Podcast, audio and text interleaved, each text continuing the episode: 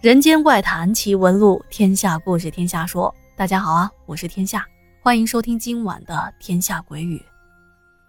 那本期故事是由来自辽宁的听友莫小鱼的投稿啊，而且啊是由咱们家的惆怅小哥哥进行整理和编辑的。那么在本期故事开始之前，感谢两位对节目的支持啊。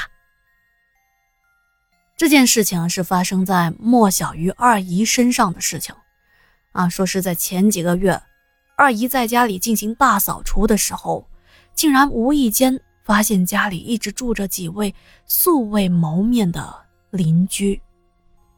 当他把家里打扫得干干净净，可是他却遇上事儿了。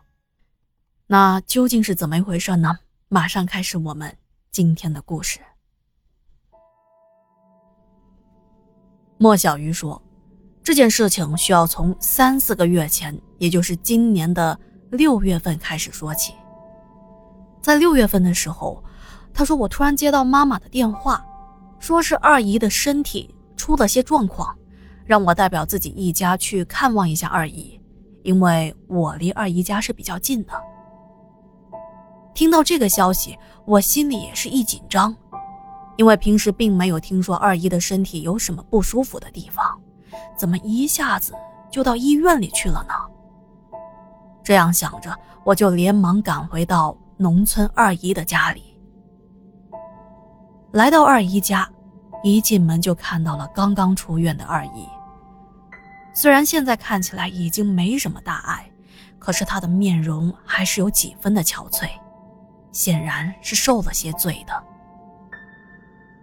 看到二姨这样，我对她说：“哎呀，二姨呀，我看您这身体一直都挺好的，怎么一下子就病倒住院了呢？我和我妈都担心死了，这究竟是怎么回事啊？”可是，一开始，二姨一直回避我这个问题，说自己没什么事情，叫我不要担心。可是我看她啊，我认为二姨是。身体挺严重的，有情况却瞒着我，怕我担心，于是我就不停的追问。原本他也是不想说的，但是又怕我误会，就给我讲起了这件事情的整个经过。二姨对我说：“啊，前两天没事儿，就想给家里做做大扫除，打扫到柴火棚的时候。”我突然想到自己，咱们家这个柴火棚啊，好久没有清理了，都堆了一堆了。反正刚好大扫除，不如就让你姨夫趁着这个机会啊，把它给清理一下。那说到这，要解释一下什么叫做柴火棚，这个算是农村的一种特产了。在农村啊，很多地方还是保留着用柴火烧火做饭的习惯。不是有这么一句话吗？柴米油盐酱醋茶，柴排在第一位。那在以前，家家户户都离不开它。直到现在，农村的一些家庭依旧会收集稻草啊、树枝堆积起来，以备家用。而我二姨家这个柴火房啊，已经堆了二十多年，没有清理过。二姨夫听二姨这么说，就跟她说：“啊，好，我明天就清理。”结果当天晚上，二姨就做了一个奇怪的梦。在梦里，有两个人对她说：“啊，我们跟你做邻居这么久了，一直相处的挺和谐的，你们能不能不要赶我们走？我在你们家肯定可以保佑你们家日子过得越来越好的。”根据二姨的描述，她说那两个人说话的声音尖尖细细的。不像是人说话的声音，而且啊，只听见声音，没有看到人。做了这样的一个梦，二姨的心里十分的害怕。她在梦里小心翼翼地问：“那你们是谁呀？”刚问到这，突然从面前窜出一条蛇来，一下子就把她给吓醒了。二姨醒来之后，一直心神不宁。就准备说让二姨夫过两天再清理柴火堆。可是他第二天起床之后，就发现二姨夫已经开始清理柴火堆了。他这心里就觉得有些奇怪，平时二姨夫也没这么勤快啊，怎么今天干活这么积极呢？二姨夫就告诉二姨，说今天听村里的王婶说了，说他们家的鸡被黄鼠狼给抓了，后来发现那只黄鼠狼就躲在了他们家的柴火堆里。怪不得他们家的鸡老是丢，那咱们家的柴火堆啊，也该清理一下了。说完，他又继续整理起柴火堆来。二姨本来还打算再说几句的，可是看到二姨夫干得这么起劲儿，也就没再多说什么。更何况那只是个噩梦，二姨啊也没放在心上，就回去继续休息了。可是当他回到客厅，这心里头依旧心慌慌。过了没一会儿，二姨夫就开始叫他过来看。听到自己的老公叫他，二姨连忙走了出去，发现啊，二姨夫已经将柴火堆清理出来了，就是把柴火整理出来堆在一个地上。他就发现，在原来柴火堆的西南角有一个洞，洞穴里还有一些破碎的布片。这看起来让人觉得很奇怪，就好像是有什么动物在那里做过窝一样。看到这个情况，二姨的心里就不自觉地把自己昨晚的梦跟现场的东西联系在一起了，心里头更加惴惴不安。到了下午，由于她心里总是觉得不太舒服，就决定出去逛一逛，散散心。这不知不觉竟然走到了自己家的柴火堆旁边。到了那里，他只觉得一冷一激灵，哎，突然看到一个黑影从自家的柴火堆的房间跑出来，一下子就抱住了他的脚。二姨没有反应过来，便应声倒地。与此同时，他们家养的狗突然跑了出来，对着他开始狂吠。当狗叫了几声之后，二姨才发现自己身上突然轻快了很多。可是自己还是爬不起来，而且肚子开始剧烈的疼痛。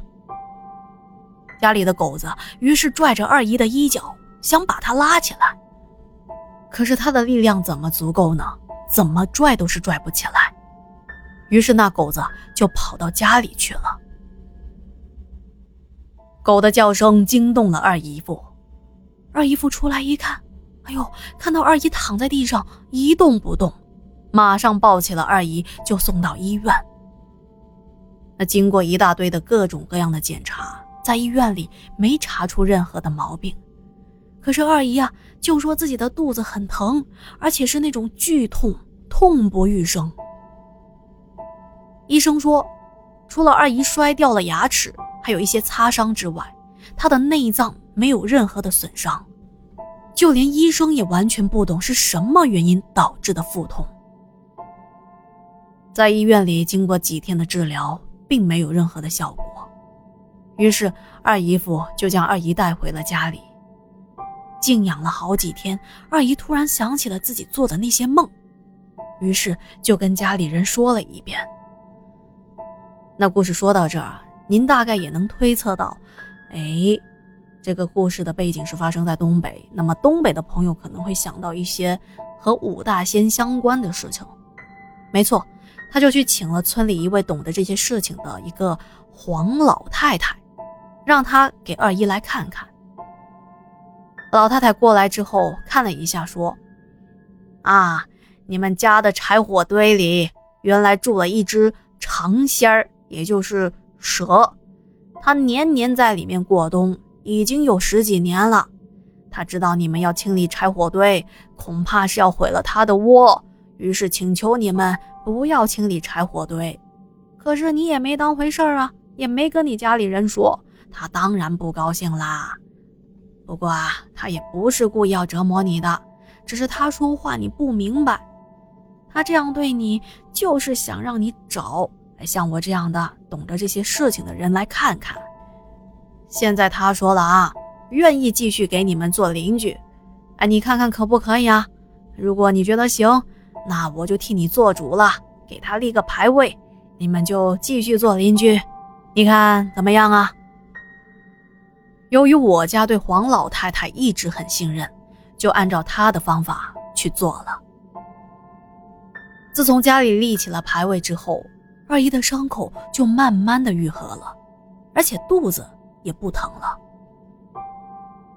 又过了几天，二姨又做了一个梦，梦到一个穿着黑色衣服的老太太，领着一个穿着黄衣服的年轻人，他们两个人对二姨说：“哎，这是我之前的邻居，现在他也想来你家里住一住，你看能答应吗？”于是二姨又赶忙的找了黄老太太，讲了自己这一次做的梦。黄老太告诉二姨，说那个穿着黄色衣服的年轻人，就是之前被你赶出来的黄大仙，他也想回到你家里去，你看看能不能同意呀？二姨一想，嗯，反正家里已经有一个了，一只羊也是羊，两只羊也是赶，就同意了这件事情。于是他家里就立起了两个牌位，一个是长仙儿，另外一个是黄仙儿。从那以后啊，二姨家就没再出现过什么不好的事情了。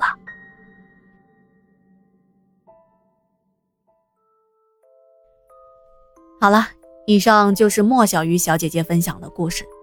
在这啊，天下又跟您多说两句，咱们家的故事来自全国各地，这故事的内容也体现了不同地域的风俗文化。那比如咱们今天这个由东北地区朋友投稿的故事，就体现出当地民间对于五大仙的崇拜。不过话说回来，咱们只是故事的聆听者，而且中国地大物博，不同地区孕育出来的多样化奇特传说，就只是当故事听听。所以啊，不要将民俗故事和现实生活中联系到一起，以免带来不必要的困扰。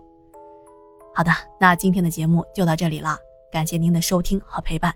如果觉得天下故事讲的还不错，不要忘记帮天下点赞、打 call、留言、转发。那今天我们就聊到这啦，我们下期见。